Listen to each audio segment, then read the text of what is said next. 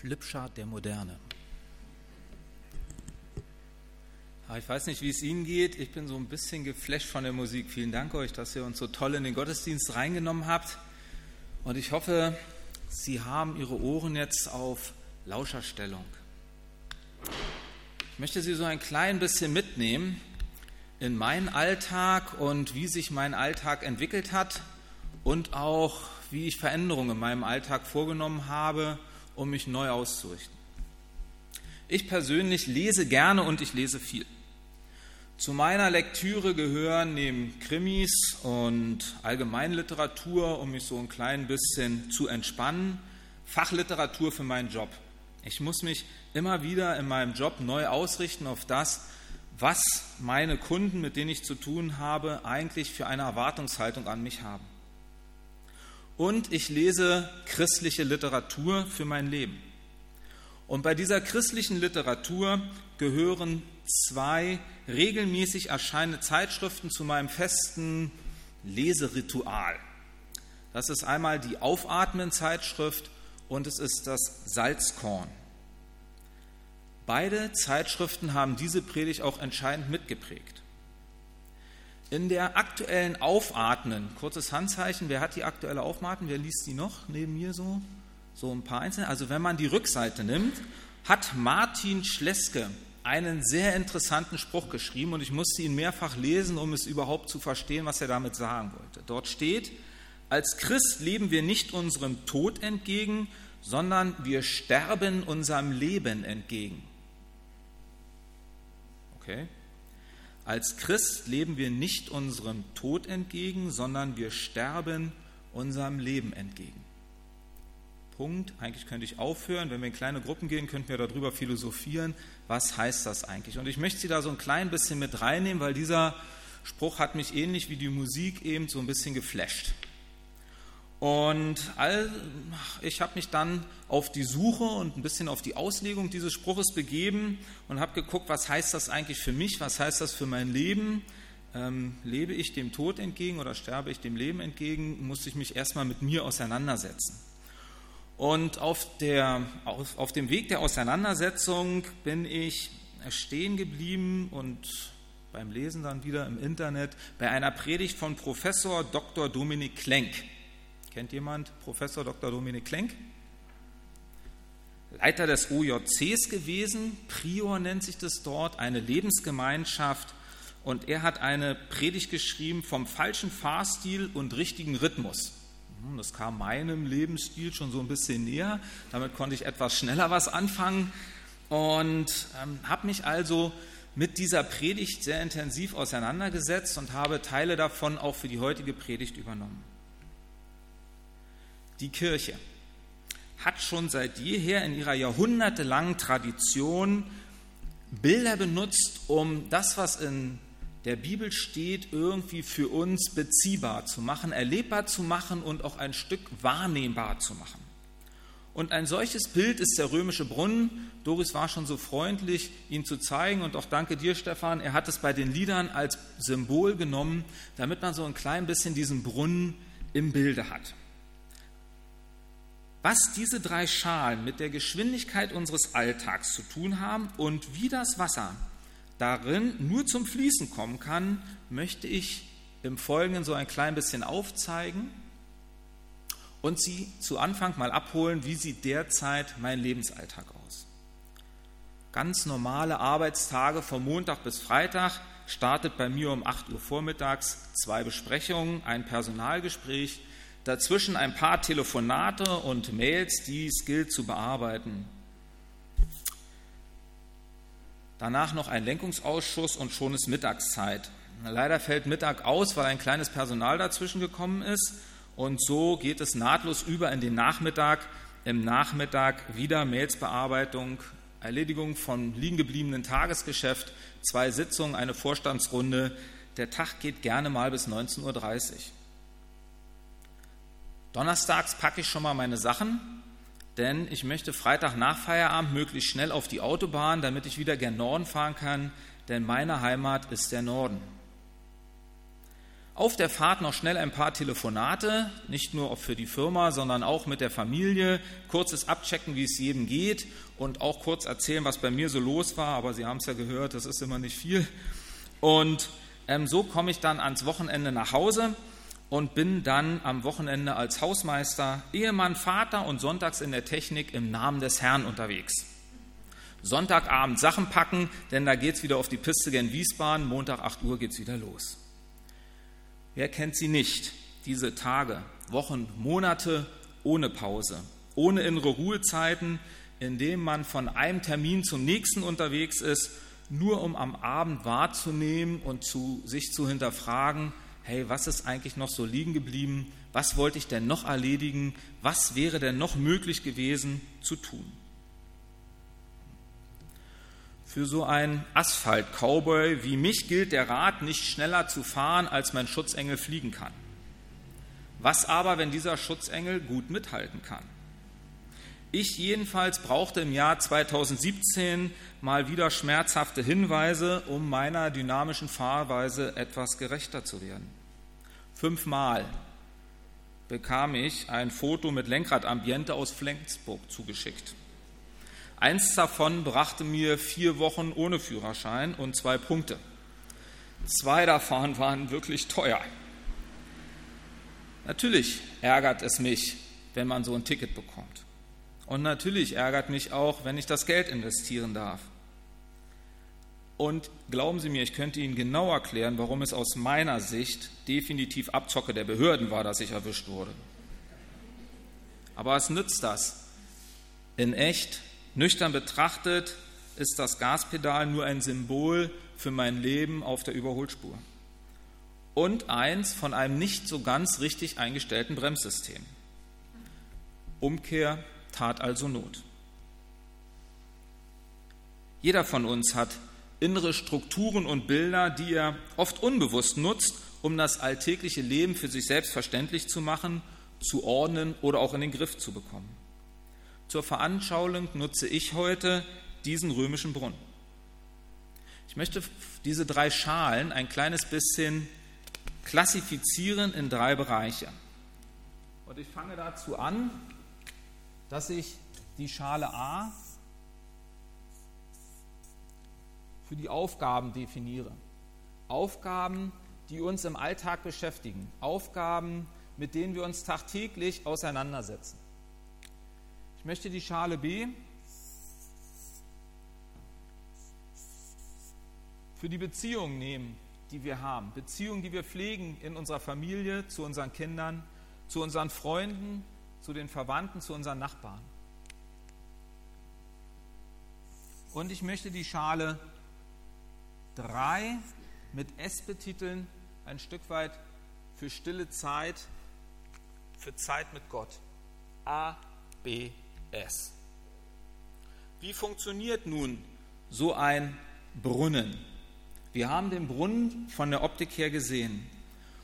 Und wenn wir uns jetzt das anschauen, von den Aufgaben, von den Beziehungen und von der stillen Zeit und von der Begegnungszeit, die wir mit Gott unterwegs sind, dann hat dieser Brunnen für uns, jedenfalls für mich und ich glaube auch bei vielen von Ihnen, eine umgekehrte Wahrnehmung. Die Schale A ist die größte Schale, die wir haben. Wir bewegen uns in einer Menge von Aufgaben, in einer Fülle von Themen, die uns tagtäglich beschäftigen. Und die Schale B, unsere Beziehung, ist das, was an zweiter Stelle kommt, nachdem wir unsere Aufgaben bewältigt haben. Wenn wir unser Tagesgeschäft, unser Alltägliches in den Griff bekommen haben, dann schauen wir, mit wem können wir das teilen, was wir erlebt haben. Und die kleinste Schale, die wir haben, ist die Zeit, die wir mit Gott unterwegs sind. wenn der Brunnen so aussieht,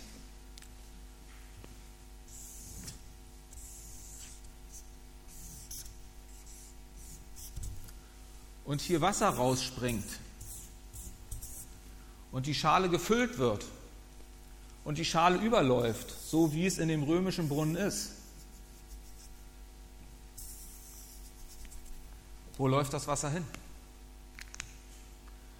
Es läuft an den anderen Schalen vorbei. Und genau das ist das, was auch bei mir passiert ist.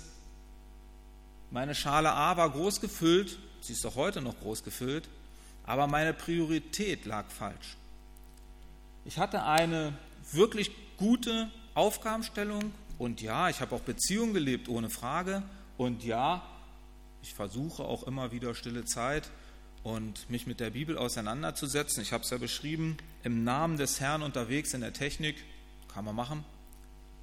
Und das führte dazu, dass mein B und mein S anfingen auszutrocknen. Ich war als Asphalt-Cowboy unterwegs. Wenn wir jetzt sagen, wenn Jesus jetzt sagt und wenn Jesus jetzt aufruft, so wie es in der Bibel steht, die Zeit ist erfüllt, das Reich Gottes ist nahe herbeigekommen, tut Buße und glaubt an das Evangelium. Wenn mir das persönlich wichtig ist, wenn ich derjenige bin, der daran glaubt, dann muss ich mein Leben umkehren. Denn dieses tut Buße griechisch Metanoite, heißt zu Deutsch nichts anderes als kehrt um. Kehrt die Gewichtung eures Lebens um. Passt euch nicht den Maßstäben dieser Welt an, sondern kehrt das Unterste nach oben. Warum? Damit wir leben können. Das ist die gute Nachricht. Und wenn wir das so machen,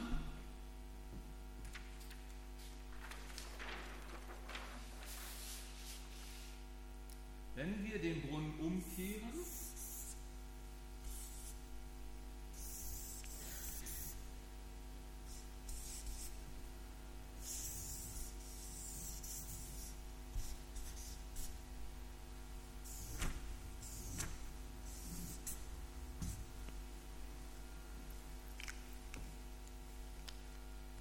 dann definieren wir die Schalen neu. Die dritte Schale ist auf einmal die oberste Schale. An der Größe habe ich übrigens nichts verändert. Ich habe nur die Reihenfolge getauscht. Aber die oberste Schale, das, was mir persönlich wichtig ist, das, was im Leben mit Jesus wichtig ist, das ist an allererster Stelle die Zeit, die ich mit ihm verbringe. Wir haben das heute schon mehrfach gehört und wir sind uns da sehr, sehr ähnlich. Auch ich bin eher ein Machertyp. Auch ich bin nicht der große Freund, der es schafft, sich ins stille Kämmerlein morgens früh zu setzen und zu beten. Mein Zeitpunkt, das haben Sie ja gesehen, ist morgens früh, wenn ich aufstehe, so eng getaktet, dass ich loslaufe, um zur Arbeit zu kommen, dass ich dort die Zeit nicht habe, mich damit auseinanderzusetzen. Da muss jeder wirklich seinen eigenen Weg finden. Doug Hammersjörg, seines Zeichens ehemaliger UNO-Generalsekretär, hat mal gesagt, jeden Morgen dürfen wir unsere Hände wie eine leere Schale Gott hinhalten. Er hat gesagt, lieber Dan, das mag für denen gelten, aber für mich als Norddeutscher ist das schwierig. Denn es klingt einfach, es ist aber wirklich schwer. Wir können diese Selbstverständlichkeit, dieses Einfache, dieses Wesentliche nicht von uns aus heraus schaffen. Wir können es uns nur schenken lassen. Jeden Tag aufs Neue. Die Grundvoraussetzung für alles Tun ist immer wieder mit leeren Händen vor Gott zu stehen. Darin liegt unser Reichtum und auch unsere Freiheit. Denn wir gehören eben nicht der Arbeit, nicht unserem Arbeitgeber, wir gehören auch keinem anderen Menschen. Wir als Christen gehören Gott.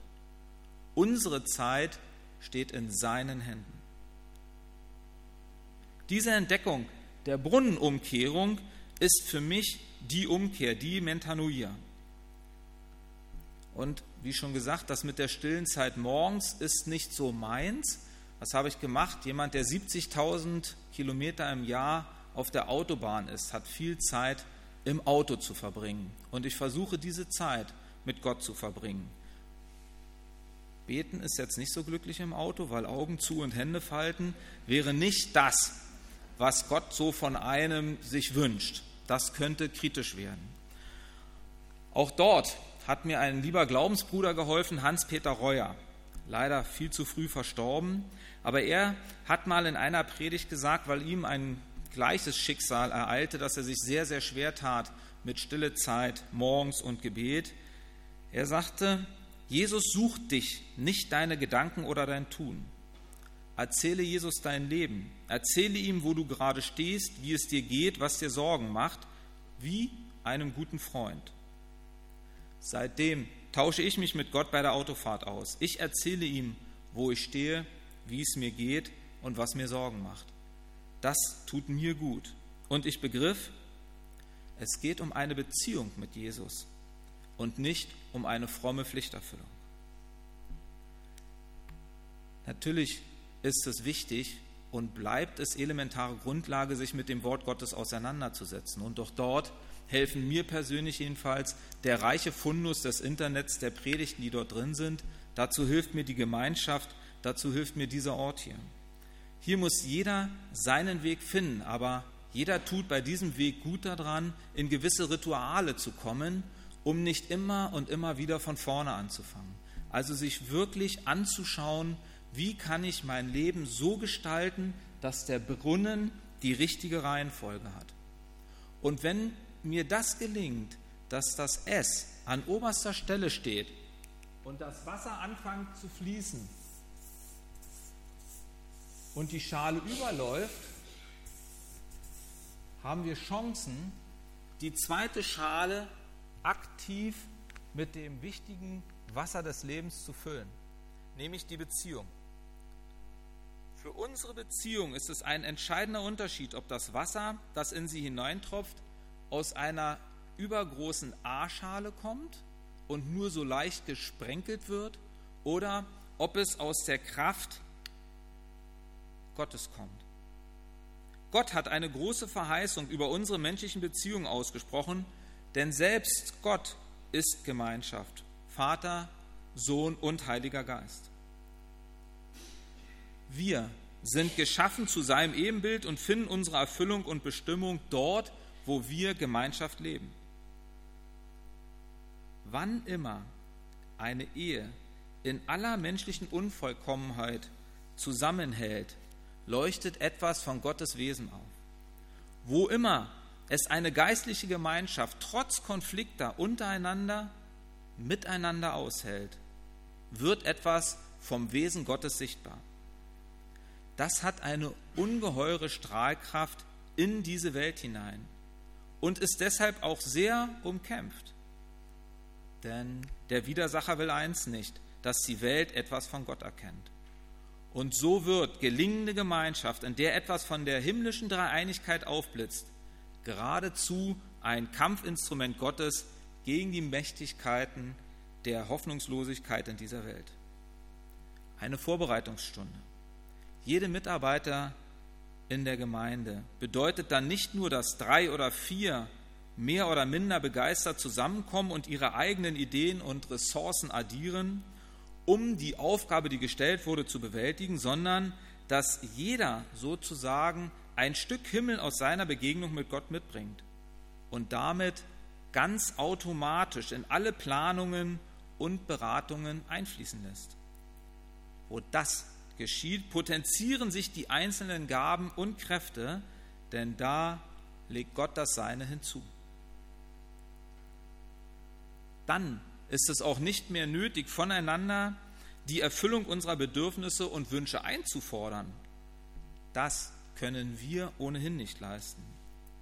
Unsere tiefste Bedürftigkeit, das Wissen um unsere Zugehörigkeit kann nur in der Beziehung mit Jesus befriedet werden. So wie die Stille einen klar definierten Raum in der uns zur Verfügung stehenden Zeit braucht, so braucht es auch klare Zeiten, um unsere Beziehung zu pflegen. Zuallererst in der Ehe, in der Familie, mit unseren Freunden, in unserem Beruf. Die Erfahrung hat gezeigt, wenn ich keine Beziehungszeiten reserviere, bleibt keine Zeit dafür übrig. auch Beziehungen brauchen klare Prioritäten, verlässliche Verabredungen, um die Zeiten miteinander wirklich zu haben und dieser Schale eine Bedeutung zu geben. Also war für Doris und auch für mich klar, wenn ich als Pendler nach Wiesbaden gehe, dürfen unsere Beziehung und die Beziehung in der Familie und zu Freunden nicht leiden. Hier hat Doris den Part übernommen, um Termine zu koordinieren und auch abzustimmen. Wir wollen auch weiterhin ein offenes Haus pflegen, wollen Zeit für Freunde haben und auch unsere gemeinsame Zeit intensiv nutzen.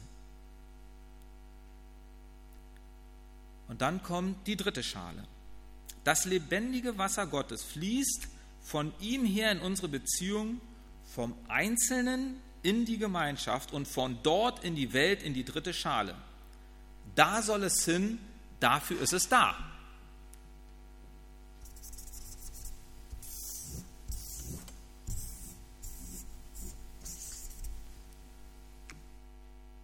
Und es ist völlig okay, dass das die größte Schale ist.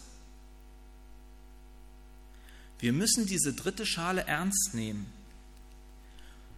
Die dritte Schale ist die Schale, wo wir uns mit Arbeit beschäftigen, mit unserem tagtäglichen Tun und Sein. Sie gehört dazu.